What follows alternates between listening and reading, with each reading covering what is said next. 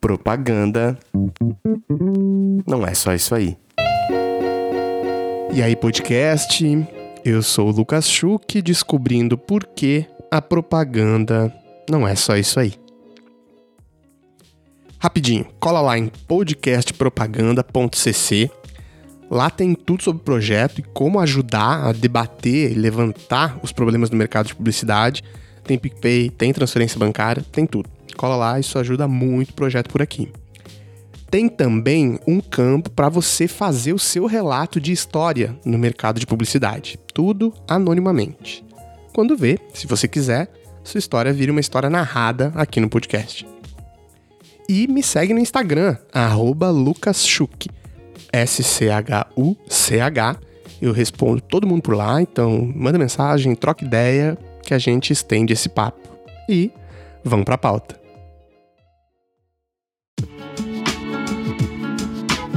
Vê bem, se você comprar essa briga, você pode ficar mal falado no mercado, hein?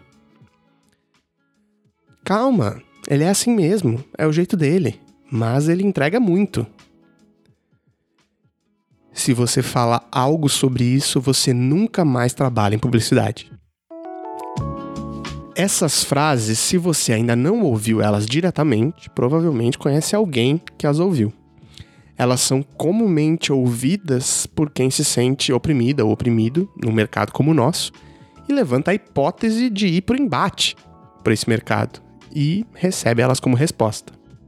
Se você escuta esse podcast, alguma coisa também te incomoda. Então, você está aqui em busca de respostas. E quem busca respostas está fazendo as perguntas, né? Pois é dependendo para quem você fez essas perguntas, para quem que você pensou em entrar em embate, né? Você pode ter ouvido frases como essa de amigos ou amigas, de gerentes, de chefes e até do próprio RH, dependendo de onde você trabalhou. Bom, então, para você, ouvinte desse podcast, chegou o nosso momento terapia em grupo porque eu não vou negar que eu pensei essa pauta também para resolver várias das minhas questões internas mesmo. Eu queria descobrir quais são as reais implicações para quem compra essas brigas por um mercado melhor. E lembrar que, se eu tô falando aqui hoje, muita gente antes de mim já falava, e muita gente depois vai falar. Você aí, que tá ouvindo esse podcast, tá falando também de alguma forma que tá descontente com a indústria de publicidade. Mas e aí?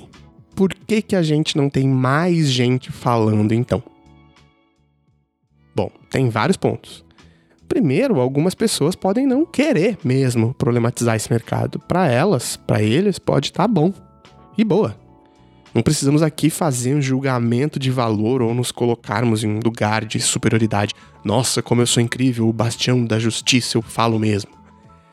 Na verdade, isso só diz respeito a alguns dos nossos privilégios.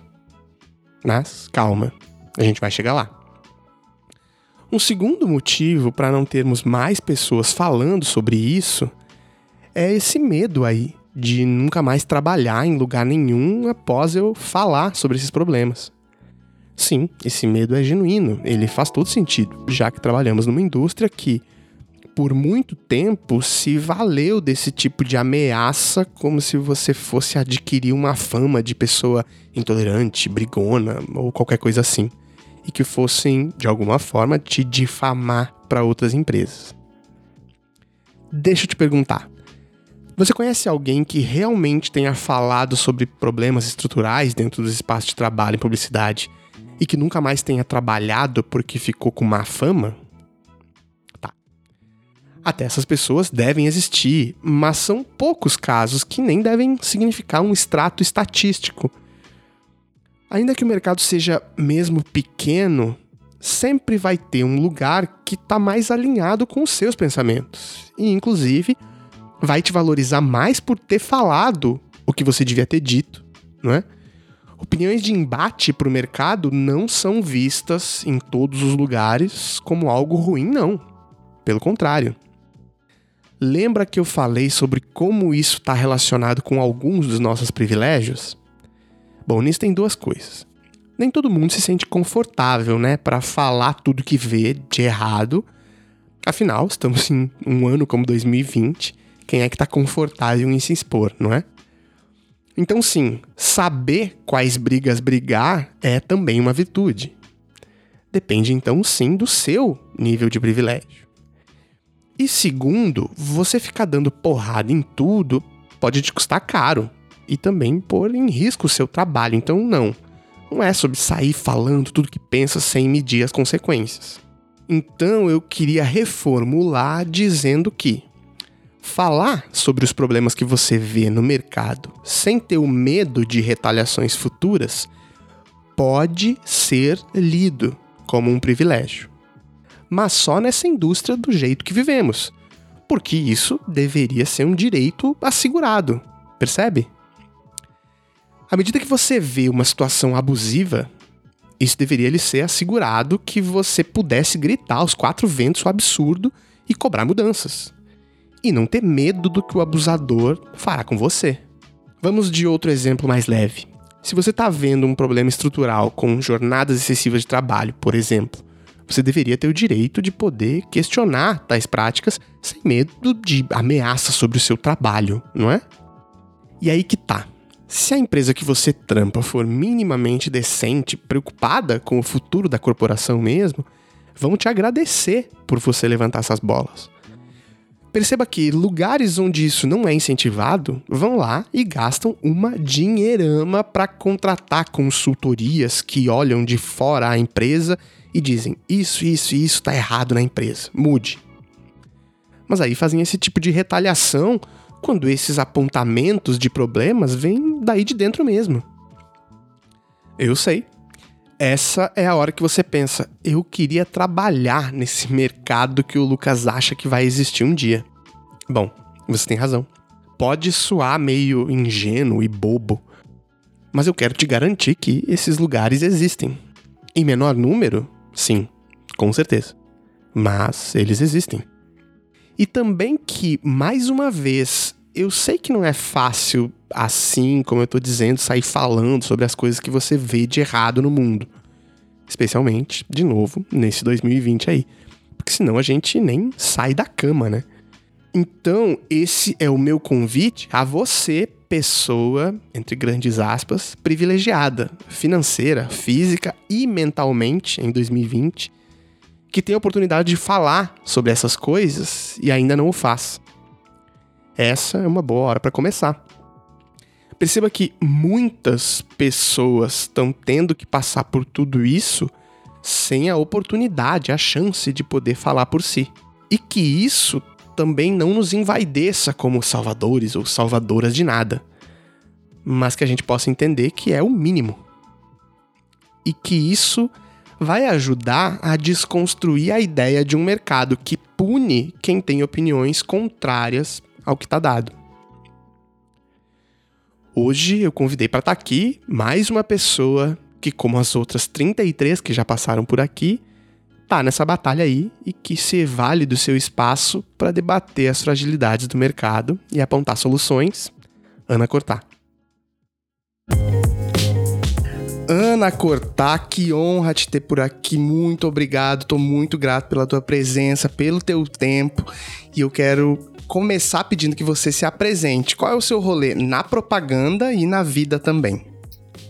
Nossa, qual é o meu rolê? É uma pergunta muito profunda. Ainda mais se a gente se a gente transformar isso em na propaganda e na vida, né? É, bom, eu sou Ana Cortar, como você mesmo disse. eu tenho 55 anos, o que é uma coisa que ultimamente eu comecei a dizer quando eu começo a me apresentar, porque é, eu acho que já passou tempo demais em que as pessoas achavam que o tempo, é, falar do tempo traduzia uma proximidade com o fim. Como eu não acho isso, como eu acho que o tempo me aproxima de todas as possibilidades de, de início que eu quiser. Eu tenho muito orgulho de dizer que eu sou, que eu tenho 55 anos. É, eu sou filha de, uma, de um conjunto enorme de mulheres. É, eu sou bisneta da Carlota, neta da Olivia, filha da Dulcineia, irmã da Viviane, da Jussara, da Denise. São muitas mulheres na minha vida, eu sou de uma família de muitas mulheres. É, eu sou uma, uma, uma, também sou filha da escola pública e do interior do Brasil. Eu nasci numa cidade muito pequena chamada Manhuaçu, no interior de Minas Gerais. É, sou uma pessoa que provavelmente que, é, eu, eu cresci me sentindo a pessoa errada em quase todos os lugares onde eu estava, o que eu acho que é muito comum é, é, mais comum do que deveria ser entre nós que, que não que, que, che, que chegamos na cidade grande, né? Que viemos, que viemos é, com essa sensação de que a gente precisava deixar alguma coisa para trás e que ainda bem é, que muitos de nós, como eu, descobriram pelo caminho que a gente não tinha que deixar nada para trás, que a gente tinha que continuar trazendo junto a essência das nossas origens, estivessem elas onde elas, onde elas estivessem.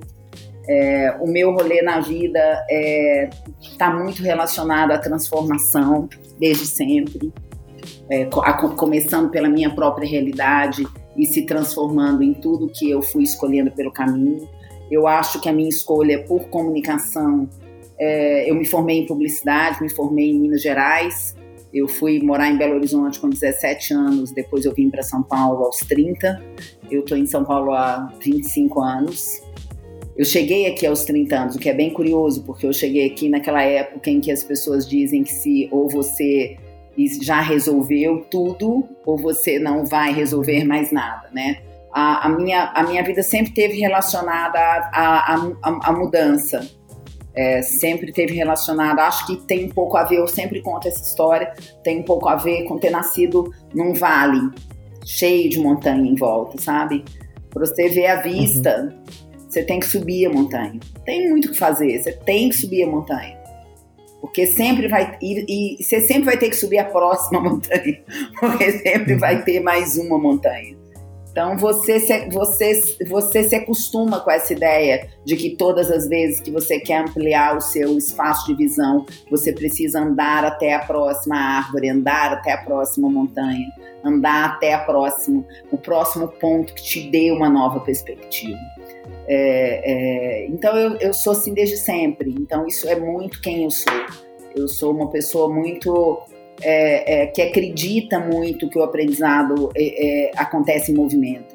Essa é uma frase do Krishnamurti, que é um filósofo indiano, que eu trago muito para a vida, porque eu, conhe... eu já era assim antes de conhecer, saber que ele dizia isso. E quando eu ouvi uhum. ele dizer isso, eu falei, ó, oh, faz muito sentido. Então, eu sou uma pessoa que acredita muito no caminhar, sabe? Não acredita muito no andar, assim, é, é, e acredita muito que a gente que, que é possível viver muitas vidas nessa vida que está que tá colocada.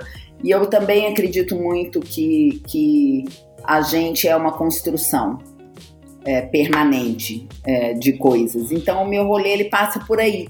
É, foi isso que, eu, quando eu escolhi a comunicação, eu escolhi muito porque é, a comunicação é isso que ela faz. O que a gente faz não importa em onde, em que lugar da comunicação a gente atue, como comunicador, como planejador, como redator, como o que for, o que a gente faz no final das contas é influenciar percepções, influenciar comportamentos, influenciar visões, é, estimular as pessoas a imaginar o mundo, a imaginar a sua própria realidade, a imaginar quem elas são. E já faz algum tempo, desde sempre eu me perguntei é, é, eu sempre tive consciência que era isso que eu fazia, mas tem muito pouco tempo, considerando o meu tempo de vida, tem muito pouco tempo que eu me pergunto a serviço do que isso está. É, e hoje eu, e eu acredito muito que essa é uma pergunta necessária.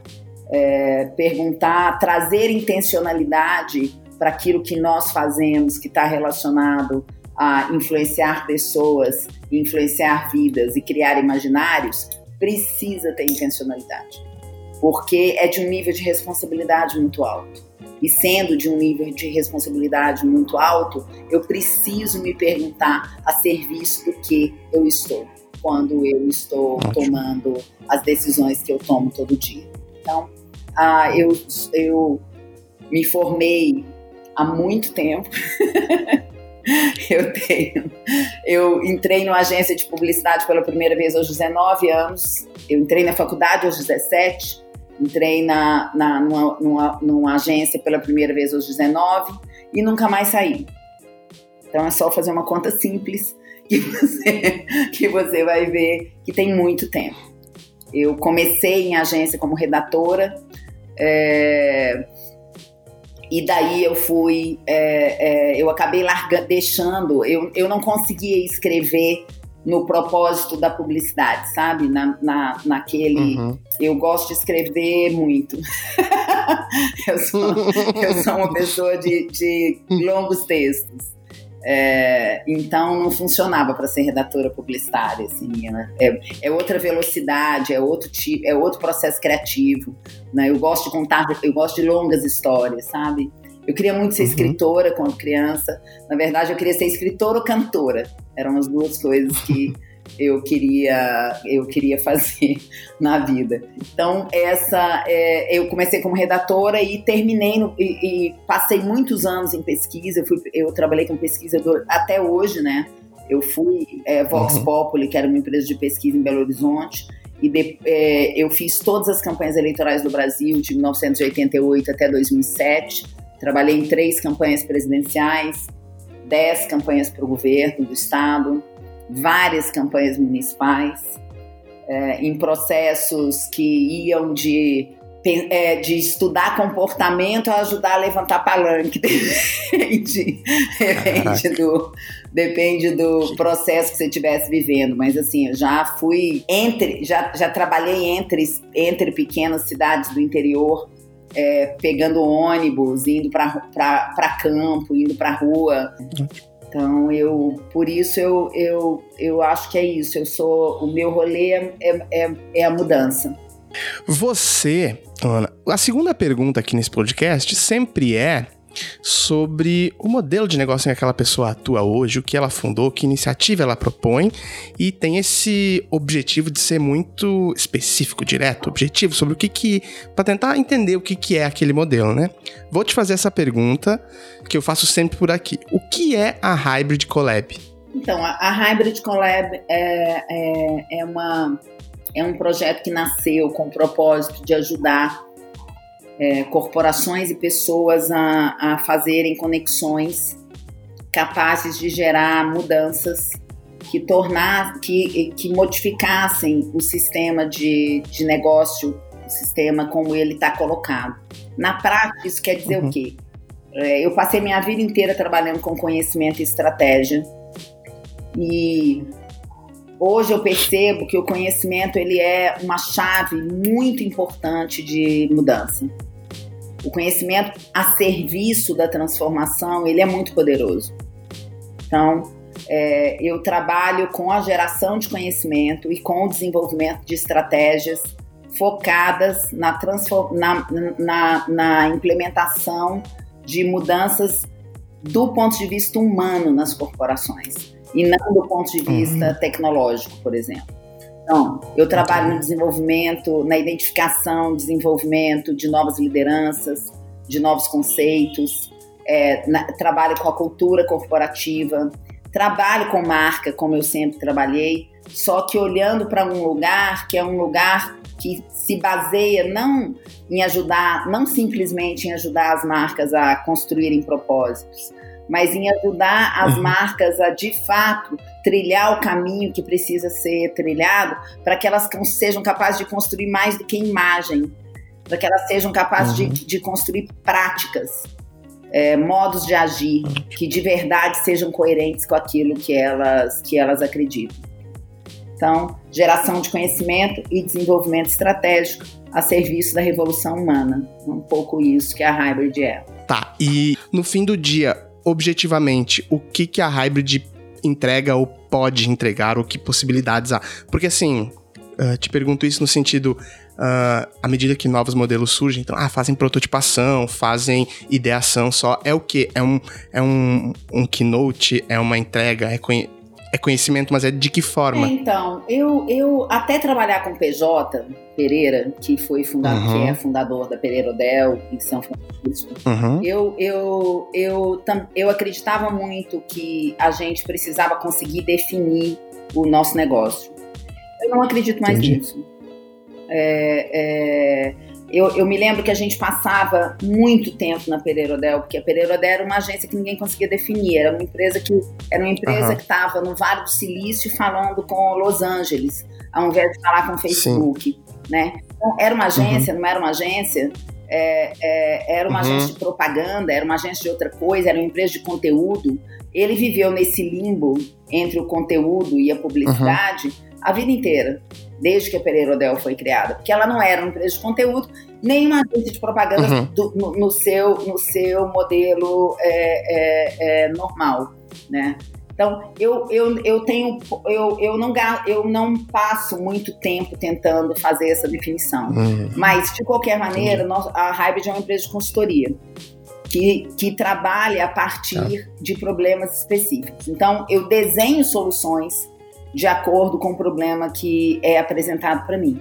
Então, se esse problema pede que eu entregue, uhum. eu não acredito na, na, no, na utilização de modelos únicos para responder todos os problemas. Então, isso é, é isso é algo que eu acredito que alguns modelos são capazes de resolver muitos problemas. Uhum. Ótimo. Mas eu não acredito que um único modelo seja capaz de resolver todos os problemas.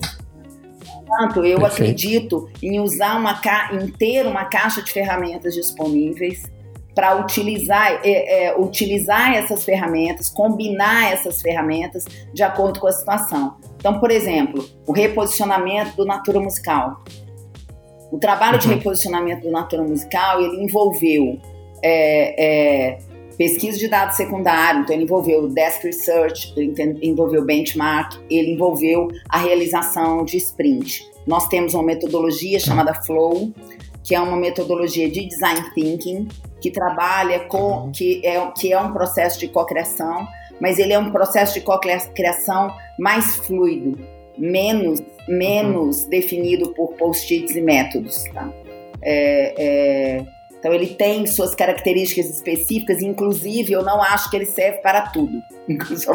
para deixar Ótimo. bastante claro. Muito bom. Então, no caso do Natura Musical, a gente foi de pesquisa até é, processo de cocriação, por exemplo.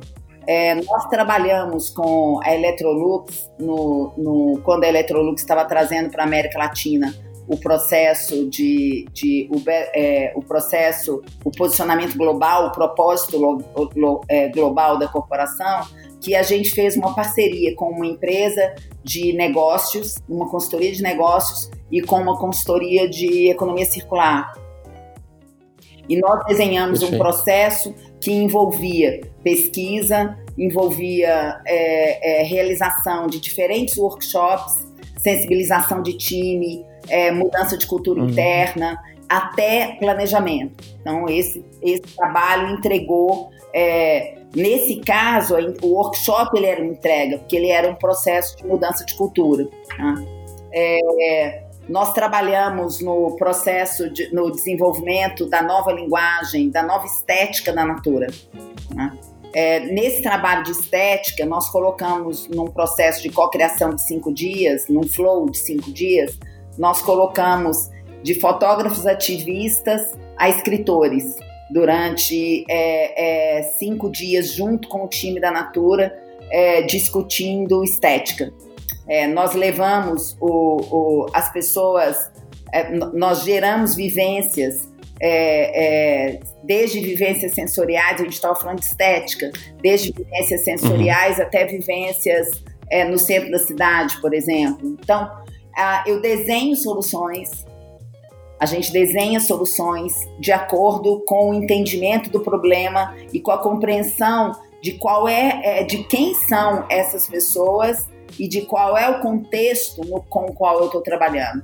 Porque eu não acredito que seja possível você, dependendo do contexto e das pessoas, eu vou usar um método. Uhum. Eu vou usar um tipo de pessoa, um tipo de processo de desconstrução, na publicidade a gente é muito acostumado a resolver os problemas, né? As agências de uhum. publicidade, elas são muito acostumadas a. Tanto que toda vez que eu trabalho com pessoas de agência, eu sempre tenho, em processos que envolvem cultura, eu sempre tenho que dizer para as pessoas: é, sai desse lugar, porque a gente não está solucionando, a gente está criando condições para que o outro resolva.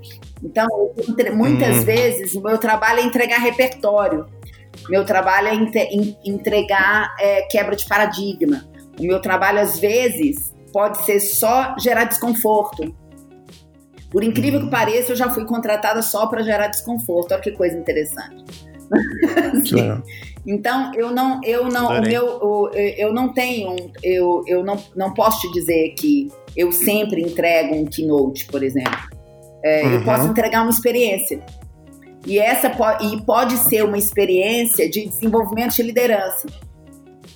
Pode ser uma experiência que ajude um líder que não consegue compreender, por exemplo, a necessidade de adoção de um determinado comportamento, a mudar a perspectiva. Então depende muito.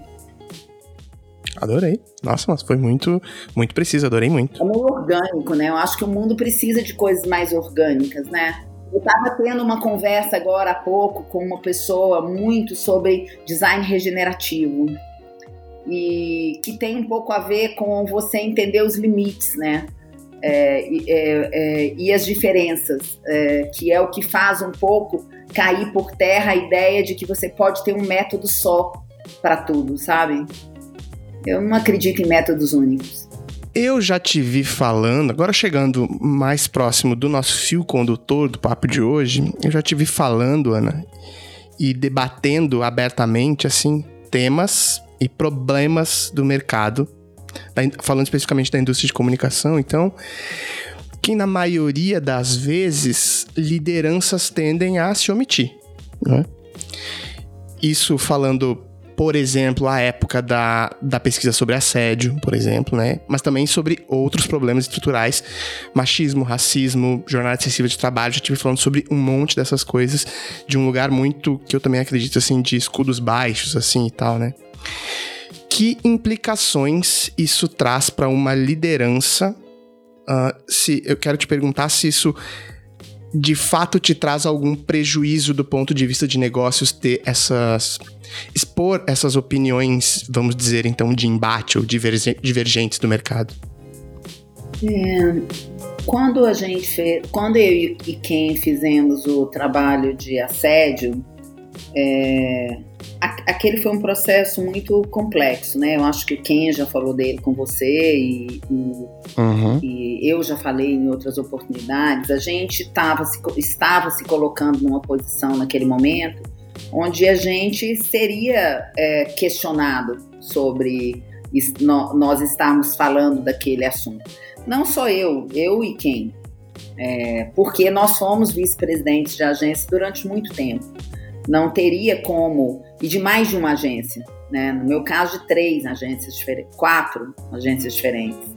Então, são quase 15 anos em posição de, de vice-presidência e C-level de, de corporação. Então, não teria como não ter alguém que poder, puder, que se levantaria e diria que sofreu, que nós fomos assediadores. Isso iria acontecer.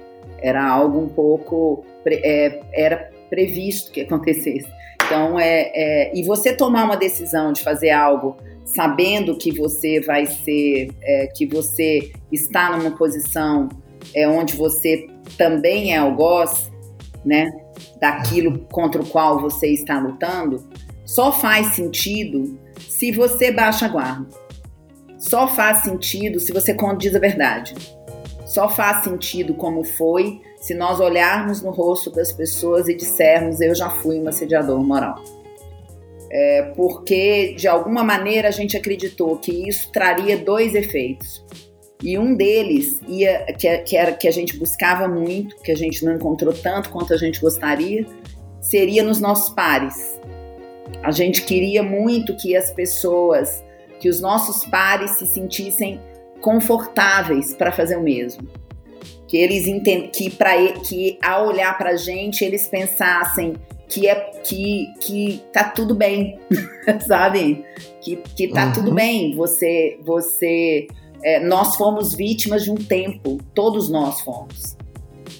É, de, um, de um modo de, de, de, um, de, um, de uma fábrica de líderes, é, uhum, de uma uhum, fábrica de gestores, de um modelo de produção de gestores sim, simplista, é, é, é militar, é, mecanicista, baseado na que coloca, que colocou todos nós de alguma forma, cada um de um jeito, óbvio.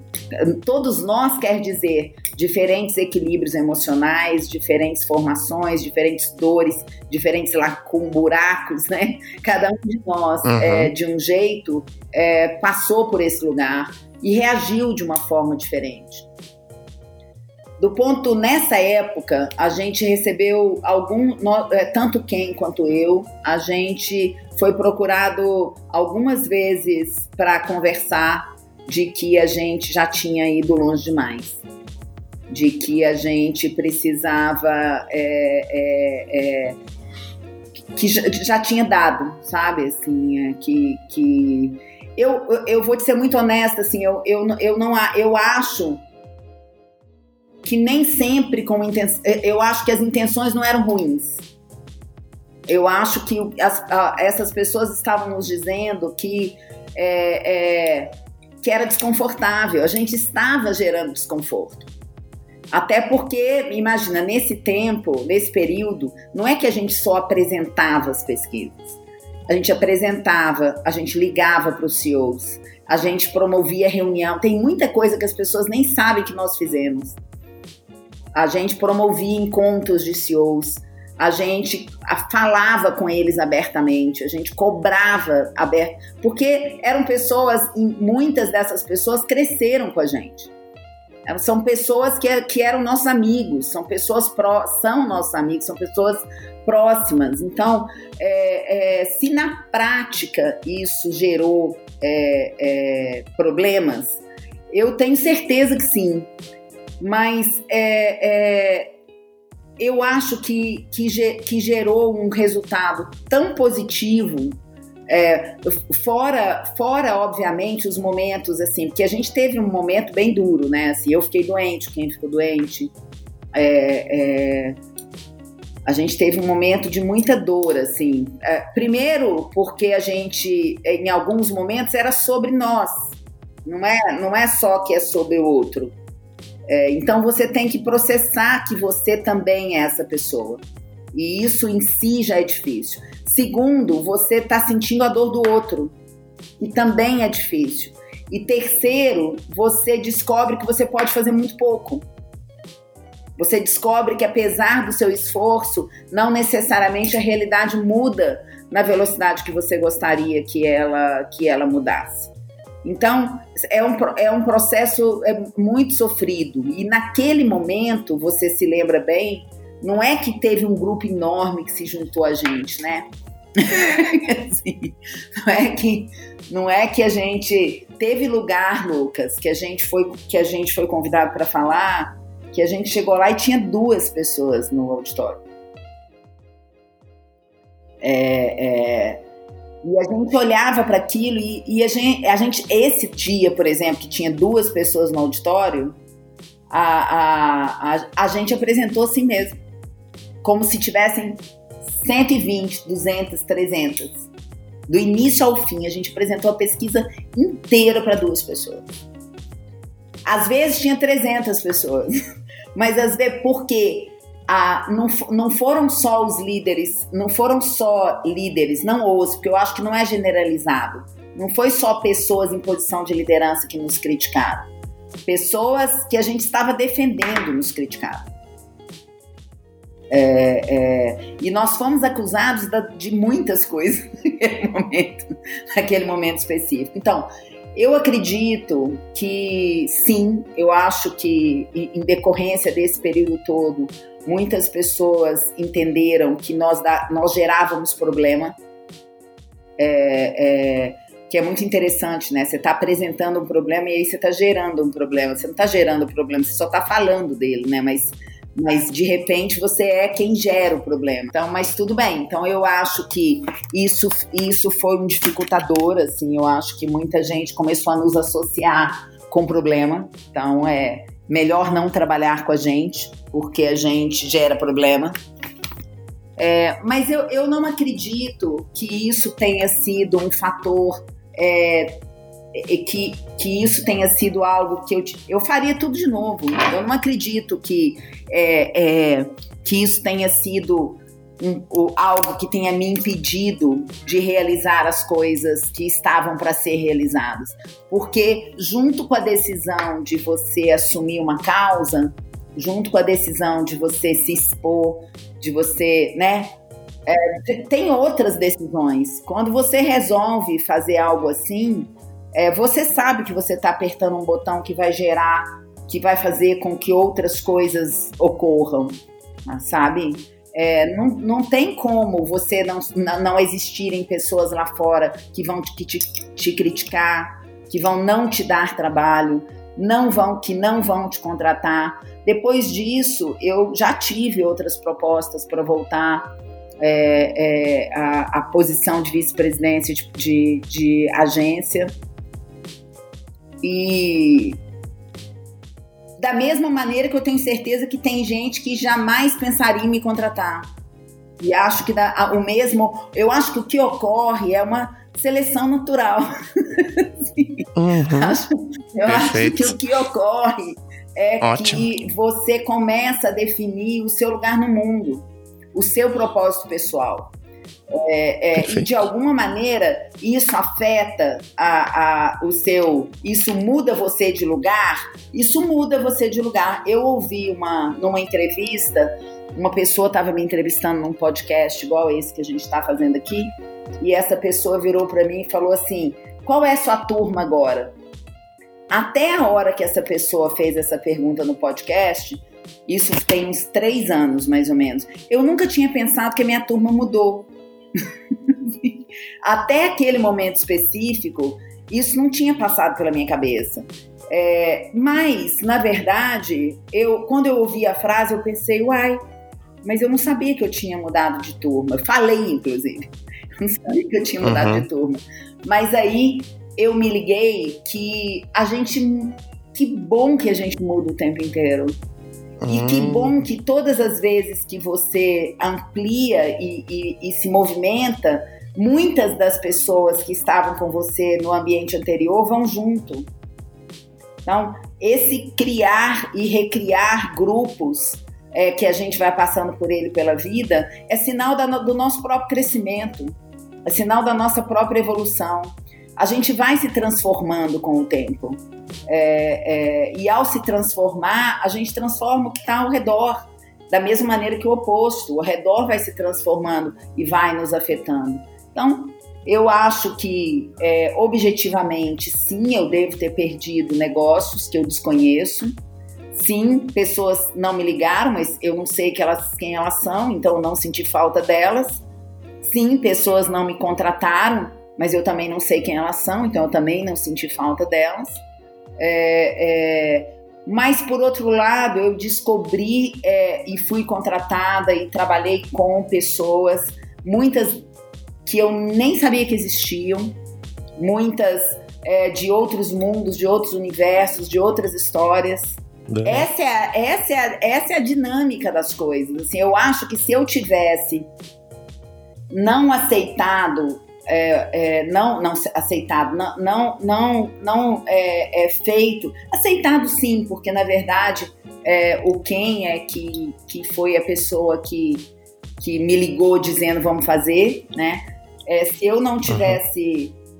eu teria perdido muita coisa. Acho que se, se muito mais do que esses negócios todos aí que eu não sei quais são, esses convites todos aí que eu não sei quem que faria, sabe? Esses convites uhum. para festas, bailes de debutante, seja lá o que for, todos eles, todas as capas de revista que eu perdi, sabe? Eu acho que o que eu ganhei é muito mais potente. Bom, essas opiniões divergentes, Ana, elas tendem a ser silenciadas, não é? Ou, ou pelo menos assim, ó, uh, desincentivadas de serem expostas, não é? Por medo de represálias na indústria, ou medo de você não vai trabalhar mais. E assim, não quero, não tô, por favor, não tô uh, culpabilizando as pessoas que sentem medo, mas eu quero entender por que que essa é uma indústria onde as pessoas têm medo de colocar as suas opiniões divergentes para o mundo? Então, na verdade, não é, é sim isso acontece na nossa indústria, mas isso não é um problema só da nossa indústria, né? Nós, nós somos, o, o, por algum motivo, a sociedade do jeito que ela, ela está moldada, né? Principalmente a sociedade que nós conhecemos, que é, que é ocidental, né? Uhum. É porque já está na hora da gente parar de da gente sempre fazer essa observação quando fala, porque é impossível, com o processo de aculturamento que nós todos vivemos, a gente dizer que, que entende o mundo, né? Sim, né? Sim. Nossa influência vai até a Europa e esse mesmo pedacinho, né? Então, a gente tem dois, duas coisas, uma que está relacionada a pertencimento e outra que está relacionada ao medo da escassez, que são muito fortes em nós nesse, nesse, nessa, nesse desenho com o qual a gente trabalha. A gente tem uma necessidade muito grande de se, é, de, de, de se sentir pertencendo e aprovado pelo outro. Isso está muito inserido dentro da gente como, como sociedade.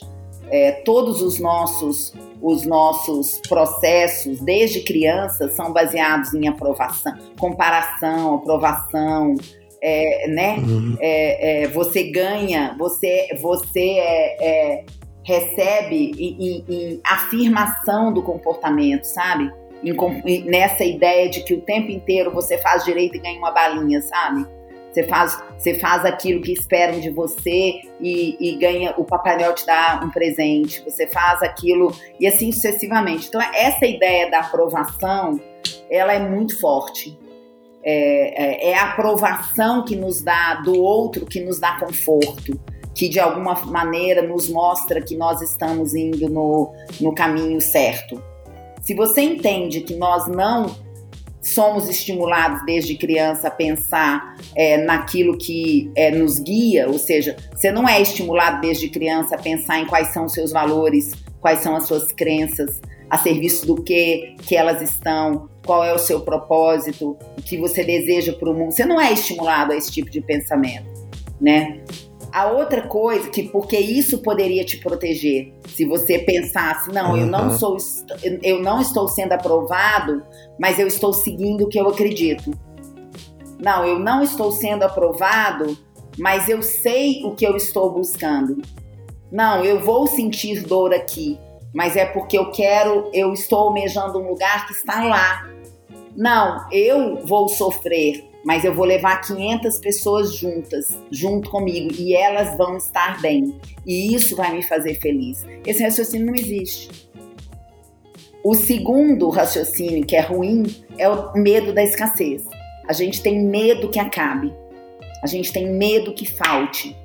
E pelo medo da escassez, a gente se fecha, se protege, acumula, compete.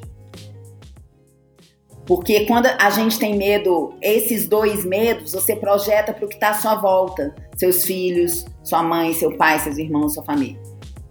E a gente tem uma visão de mundo nenhuma. A gente não pensa de uma forma como um sistema. Nós não somos. Você é fora de mim. A natureza é fora de mim. Você não sou eu. A natureza não sou eu. Só que na prática é. De fato é. Então, esse modo de pensar, ele define o que nós somos como pessoas e como sociedade. Na publicidade, ele, ele se amplia, porque a publicidade, ela, é, o nosso mercado é um mercado que lida com, com, ele sofre as consequências daquilo que ele mesmo gera, porque a gente acredita nas nossas próprias decisões. Então, eu trabalho com imagem, eu gero imagem, não é? Portanto, eu acredito em imagem. Uhum. Eu, eu passo 20 anos dizendo para as pessoas que elas são mais bonitas de acordo com as decisões de compra que, ela to que elas tomam. Mais bonitas, mais fortes, mais saudáveis, mais bem-sucedidas. Eu, eu não faço só isso, eu faço e acredito nisso. Então, uhum. você é vítima de você mesmo nesse dentro desse processo. Então, é um, é um lugar que envolve muito ego. Ele estimula muito ego. A publicidade é uma das poucas profissões que eu conheço. Hoje não, mas quando eu não exatamente, mas quando eu era menina, talvez até ainda um pouco. Mas se você pensasse em medicina, engenharia, etc., era a profissão que mais rapidamente você parava de comer coxinha num bar da esquina e passeava a almoçar no fazano. Sim. É, você, né? Então, vou ter a época então que eu que eu vivida, que eu cheguei aqui quando eu tinha 30 anos, a quantidade de gente de 25 anos que ganhava 25 mil reais, eu falava que era mil reais, eu tô falando de 25 anos atrás. Nossa, que tanto de 25, uhum. deve ser místico. A, a, que eu, eu olhava para aquilo e falava, gente, como é a pessoa ganha mil reais por ano de nascimento. Eu ficava rindo dessa, dessa, dessa história, porque era muito rápido que uma pessoa deixava de ser um, alguém que estava começando e virava um superstar, assim. É, e isso acontecia, ainda acontece, mas não acontece com todo mundo. Como não acontece com todo uhum. mundo, isso reforça o lugar onde eu pergunto qual é o meu problema. Se eu estou nesse lugar onde todo mundo eu pergunto, toda hora eu pergunto por, por que não eu? E lembre-se que a gente ainda vive uma realidade onde, por mais revolucionários que a gente já esteja conseguindo ser, a gente ainda quer os mesmos códigos. Uhum. A capa de, o prêmio que, o lugar que, a gente quer, a gente quer invadir os mesmos territórios estabelecidos. A gente quer um espaço em Cannes, um espaço no Baile da Vogue, uma a capa da Forbes, o prêmio, as mesmas coisas. É, é, se é, são as mesmas coisas, você está lidando com os mesmos códigos ainda. Portanto, você vai continuar alimentando esse mesmo processo por algum tempo. Então, isso sendo verdade, é muito de. Você vai ver, vai ser comum você ver, às vezes, uma pessoa que dentro de um grupo de ativistas ao qual ela pertence e onde ela cresce, ela é uma pessoa aguerrida e de opinião, e a hora que você coloca ela dentro do grupo, que é aquele grupo de pessoas que ela deseja ser, ela não é aguerrida mais. Porque ela quer ser aprovada né? Aqui ela tá entre iguais. Aqui ela tá uhum. entre aquelas pessoas que ela espera que continuem achando que ela é o máximo. Então, essa busca por aprovação e esse medo da escassez, eles acabam nos levando para um lugar que faz com que a gente tenha medo generalizado. Principalmente numa sociedade igual a da ou num, numa, num segmento igual da publicidade, onde a vida é curta. Cadê as pessoas de cabelo branco? Hum. Né? Eu tenho amigas de criação, vice-presidentes de criação de 45 anos que têm certeza que a vida acabou. Que esse é o último emprego dela. Hum. Né? Então, as pessoas têm uma visão de vida curta. Quando eu estava quando eu tava na África, é, eu, fiz, eu fiz 50 anos na África, né? Quando eu estava na África, é, é, é, não, na verdade eu fiz 49, fiz 50 na Pereira Del. Eu me lembro que uma pessoa, que eu nem vou falar quem é, não, porque ele é uma pessoa tão incrível e ele fez isso sem notar que fez, sabe? Ele, ele virou para mim e falou assim: Nossa, é impressionante como você tá, como você é vice-presidente até hoje, né? Aí eu olhei para ele e falei, eu falei, aí ele olhou para mim e falou assim: "Nossa, você tá conseguindo manter, né?" E ele era muito mais jovem que eu. E ele depois ele virou vice-presidente. Mas o que ele, ele estava sem querer dizendo para mim: uhum. "Dá para você sair desse lugar para eu subir, por favor?" Tá demorando aí. É, porque é. Tá demorando. Ah, tá demorando sair, sai desse lugar, porque eu quero chegar aí nesse lugar, entendeu? Isso é muito triste. Então, quando você soma esse conjunto de coisas todas, o que você acaba tendo é pessoas que acreditam que o que vai fazer com que elas cheguem onde elas, elas no lugar onde elas buscam, não é aquilo que elas são. mas aquilo que as pessoas pensam sobre o que elas são. Portanto, se é sobre gerir a opinião do outro sobre quem eu sou, é, aí você não vai ser você, não tem como. Você vai ser regido pelo medo. Não, não, não existe outra forma. Você vai ser regido pelo medo. É, é, eu sempre fui uma pessoa polêmica, você sabe. Acho que todo mundo sabe. É, é, por motivos diferentes, assim. Teve um dia que eu realmente entendi que eu ia ser criticada de qualquer jeito. Então era melhor eu ser criticada por aquilo que eu escolhia ser.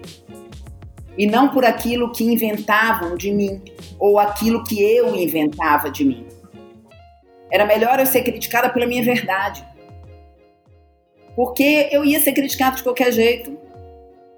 Então, eu acho que isso é um processo que fica mais exacerbado na publicidade, porque nós somos um clube né? A gente é um condomínio. E aí, quando você fala uhum. de publicidade, você está falando muito da referência de publicidade de São Paulo, né? Porque a referência de publicidade de São Paulo é a Faria Lima, né? Assim, com uma extensão uhum. até a Vila Madalena, Barra Funda, pegando no limite, entendeu? Então, é, é, uhum. é, do ponto de vista da extensão geográfica, você há de convir comigo que é nada. Você, Nada. do ponto de vista do volume de pessoas, também não é. A gente, a gente não tem nem o cuidado de entender que existe publicidade fora de São Paulo. Uhum. Sim, todos os prêmios nacionais de publicidade só, prêmio, só tem São Paulo. É, então, é muito difícil, porque a gente é um clube. Se a gente. E, e, um clube onde todo mundo casa com todo mundo, namora todo mundo. Então, assim, é uma coisa, né? A gente reproduz em cativeiro. Claro. Então, assim, o, uhum. o, o, eu acho natural que dentro dessa realidade as pessoas terminem tendo mais necessidade de aprovação. Uhum. Elas terminem tendo mais é, medo. Medo de serem colocadas para fora do jogo medo de não serem convidadas para a festa, medo de não uhum. receberem aquela proposta, entendeu? Uhum. Só que o recado que eu te, teria para dar para essas pessoas é que, de verdade mesmo, aquilo que nos leva para frente é aquilo que a gente é, é a nossa, é aquilo que a gente carrega de mais mais essencial, não que necessariamente é a nossa essência, mas aquilo que a gente tem uhum. de mais mais essencial, aquilo que a gente, a nossa verdade, aquilo que a gente, a nossa crença. Então, se cada uma dessas pessoas que tem medo parar para pensar como foi que chegou no lugar que chegou, vai perceber que chegou porque teve em algum momento coragem de ser quem era. Se você perde isso pelo caminho, você pode até chegar, mas você vai acabar percebendo que a pessoa que chegou não é exatamente quem você é. E essa é uma descoberta que pode ser uma descoberta ruim. Então, eu acredito que existem formas diferentes e estilos diferentes de expressão. Você, as pessoas não. Por exemplo, peguei o Iken durante o assédio durante o assédio, a gente conversou muito e, e durante a, a, o trabalho do, da, da, pesquisa de assédio, a gente conversou muito e eu falei, eu, eu não queria, naquele momento, eu, eu, eu falei, quem? Eu não quero, eu, eu não quero estar num lugar de, de denúncia e de, eu não quero, eu não quero estar, é, é, me colocar de uma forma agressiva. Porque uhum. eu já fui isso por muito tempo. Eu não quero esse lugar. E existem outros lugares de luta, existem outros lugares é, de ação. É, aí o quem foi essa pessoa? Ele foi a pessoa que mais apontou o dedo, que se expôs, se colocou, abriu o peito, se colocou, mandou bater, né? Mandou bater, uhum. muito mais do que eu. O que não quer dizer que o nosso envolvimento era maior ou menor, meu dele, Sim. o que não quer dizer que a gente acreditava em coisas diferentes, nós agimos de formas diferentes. É, naquele momento específico, que é outra coisa. Então, também precisa ter esse respeito, porque eu acho, Lucas, que a gente também é, é, é, é muito cruel. Até, uhum. até nós que somos pessoas ou que se reconstruíram ou desconstruíram, sei lá onde é que a gente está nesse momento, da, sei uhum. lá, que momento da construção é esse que a gente está, mas não importa o quanto que a gente já tenha visto o mundo, às vezes a gente é muito cruel com a gente mesmo e com o outro. Eu quero te perguntar algo nesse sentido agora. Uh, como a gente encontra um limite para que essa briga também não nos cobre demais, não é? E que ela não nos custe muito, mas também que a gente não deixe de questionar o mundo à nossa volta. Percebe? Como é que se faz para encontrar esse equilíbrio? Então, é, a gente, a escolha, muitas vezes, a escolha pelo, pela, pela, pelo ativismo externo, né? a escolha pelo. Envolvimento com a causa que está fora de nós, a causa do mundo, a causa, a, seja ela de que natureza for, é, é, ela acontece muitas vezes antes do que a nossa nosso olhar para dentro. Ela acontece uhum. muitas vezes sem a gente saber quem a gente é. Sem a gente. É, então, quase é muito comum. Eu dou mentoria para algumas pessoas que são muito ativistas e assim é muito comum você, é, inclusive daqui a pouco eu até te conto uma história que eu acho que ela ajuda. É, eu acho muito comum você ir de, sem nenhum, você você vai para a luta sem nenhum uhum. preparo. Você escolhe, você entende que você, é, por algum motivo, você sente um chamado e vai. Só que uhum. você não tem nenhuma nada para te defender. E quando eu falo te defender, é te defender é você. Você não tem estrutura interna, sabe? Uhum. Porque você não olhou para dentro. Então, muitas vezes durante esse caminho, você vai encontrar pessoas que vão te dizer coisas sobre você que você vai acreditar. Pro bem ou pro mal. Ou, uhum. ou você vai acreditar que você é o salvador do mundo, ou você vai acreditar que você é uma pessoa ruim. E o único jeito de não ser definido pelo outro é sabendo quem você é. E isso é um processo que exige muita autocompaixão, que exige muito autoacolhimento. E autocompaixão, autoacolhimento e tempo para você mesmo, para o seu silêncio interno, para o lugar onde você faz as suas escolhas, para o vazio, para o lugar onde você está se lembrando quem você é.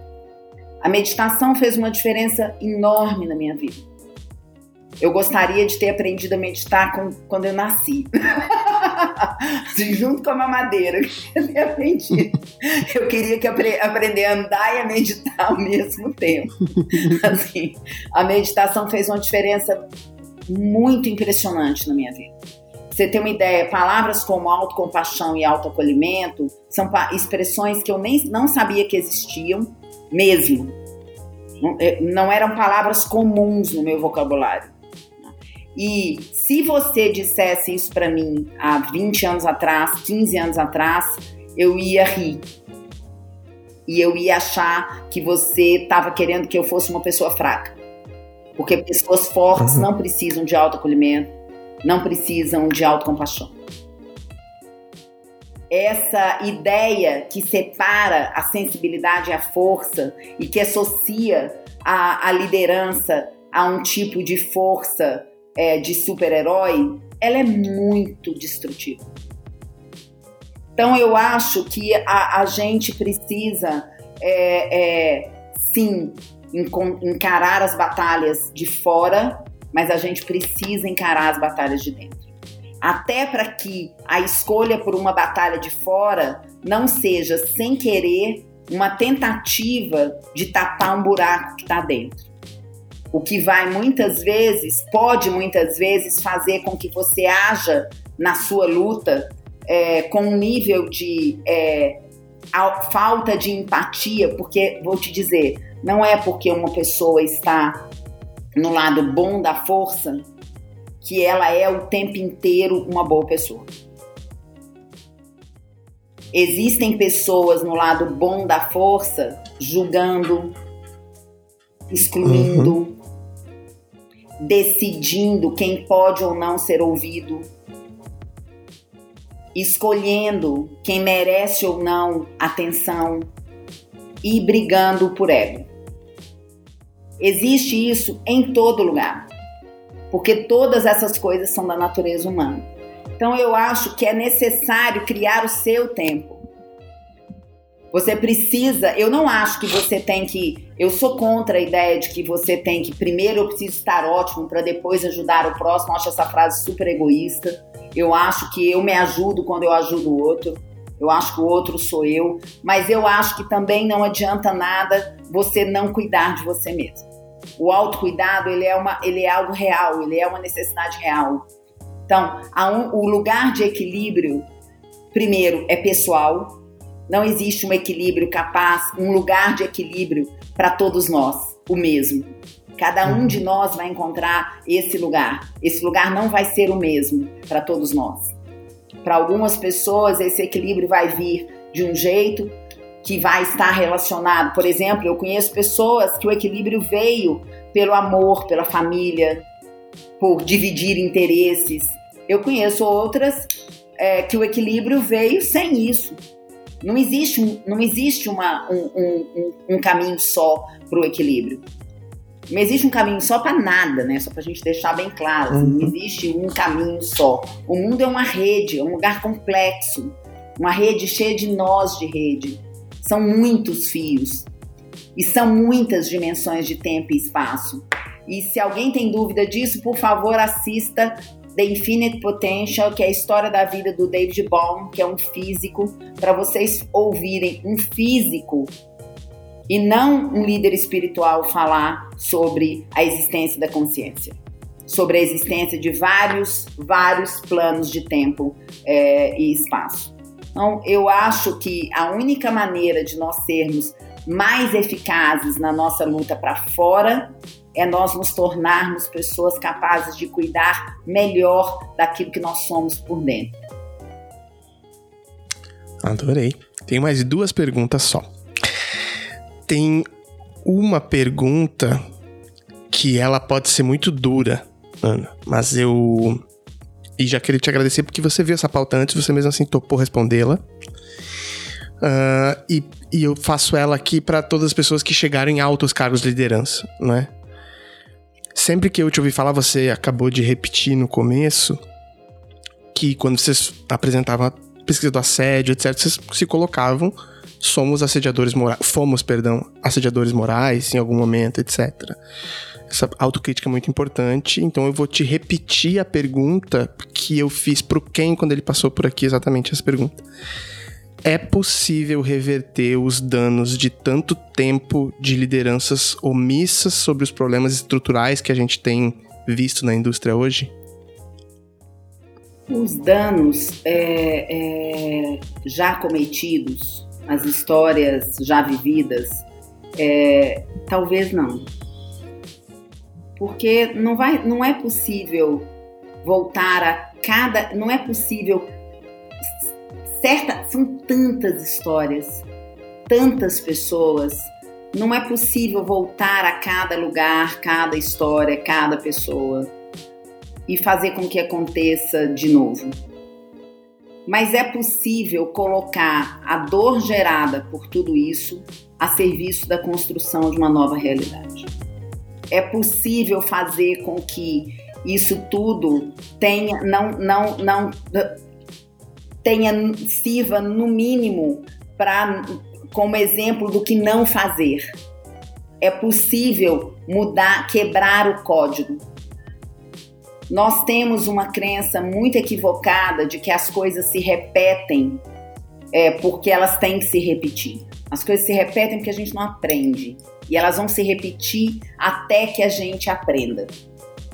Nós não vamos conseguir apagar as dores causadas nós não vamos conseguir. É, é, é, é, eu fico imaginando assim eu fico imaginando a quantidade de pessoas que, que não se recuperaram, por exemplo, desistiram da profissão, a, a quantidade de mulheres que falou eu não vou ser mãe é, nesse lugar, é porque eu tô sendo e, e, assim o que for que tiver, você não vai conseguir uhum. mudar isso, você não pode voltar lá, né? Então, mas, mas eu acredito que nós somos isso tudo que a gente é foi aprendido.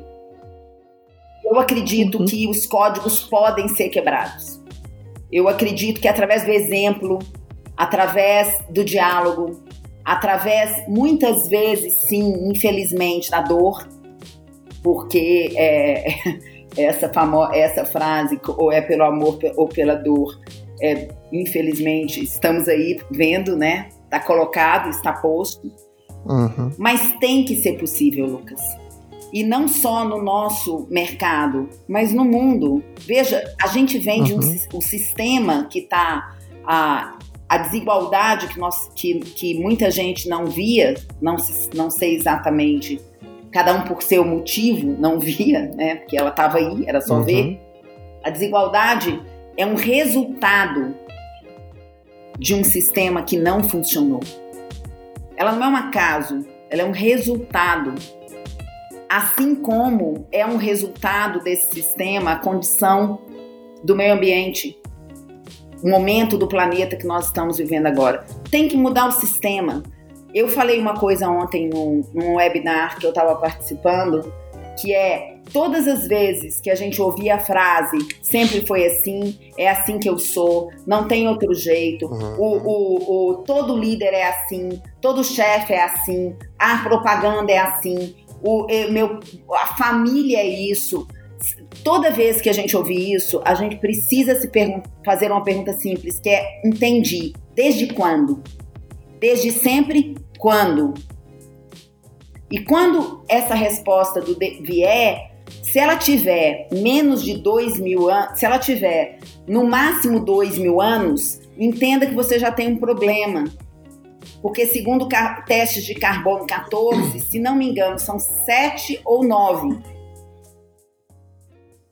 A, a, a, se você vai para a cultura é, indiana, você tem histórias contadas de 5 mil anos. A Ayurveda é uma medicina de 5 mil anos. Desde quando? Nós somos assim desde quando?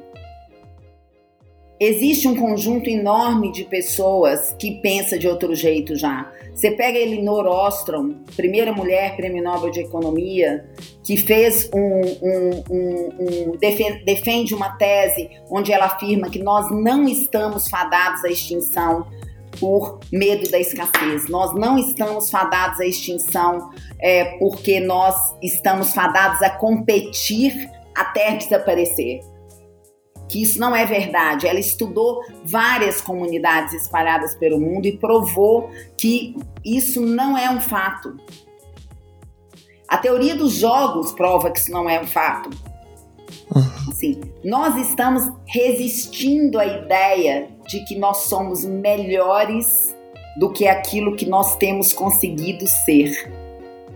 E é muito curioso isso, não é? nós somos melhores do que aquilo que nós temos conseguido ser. Eu tenho muita certeza disso, Lucas.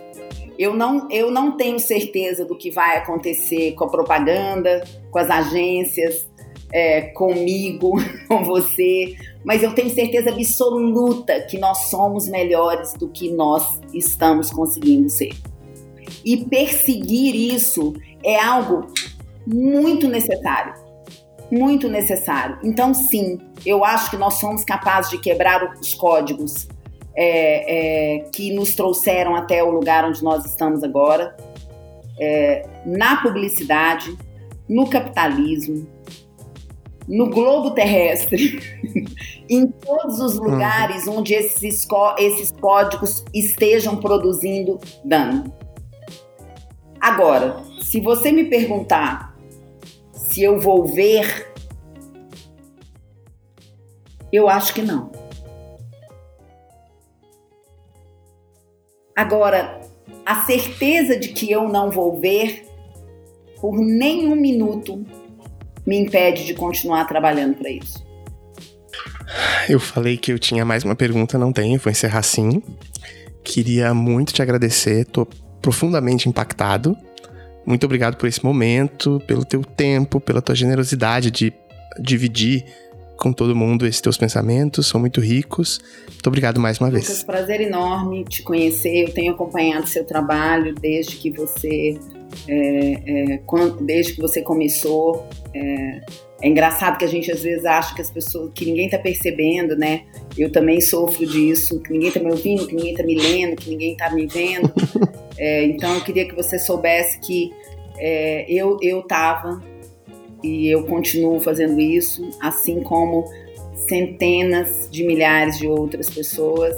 E se elas fossem só duas, como eu e quem encontramos nas nossas palestras, se algum dia elas forem só duas, por favor, não deixe de continuar falando.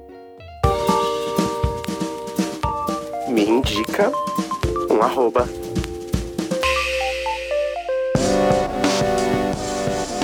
Momento me indica um arroba com a Ana Cortal. O papo foi incrível. Tô com a minha cabeça aqui fervilhando. Muito obrigado por isso. Quero convidar a Ana, então, a indicar quem são as arrobas que estão ajudando ela a repensar a vida dela, a profissão dela, o momento atual dela. Ana, por favor, quem são as suas arrobas? Eu vou começar com. Vai ser bem. É, eu vou fazer um passeio um pouco uh, uh, curioso aqui. Eu vou começar com o Spartacus. É, vai ser minha primeira indicação de arroba. É, o, Spartacus foi uma descoberta incrível e, e eu aprendi mu aprendo muito com o Spartacus e com as análises todas que ele, que ele é, é, faz. É, do, do Spartacus eu vou passar pela Djamila é, e o feminino plural, que é algo no qual é, que também me ajuda muito, me ensina muito todo o tempo. Aí eu vou passar pelo, é, pelo Think Eva e pela 6510. É, uhum. Agora minha arroba vai lá na Alemanha é, e vai trazer uma, uma, uma, uma mulher que eu tenho por ela um grande respeito, chamada Marie Reig. Então é Marie, M-A-R-I-E, underline Reig, R-E-I-G. Marie Haig é uma grande mulher que trabalha com um conceito de é, é, é, liderança amorosa, que é uma coisa assim super especial e super bonita que ela constrói.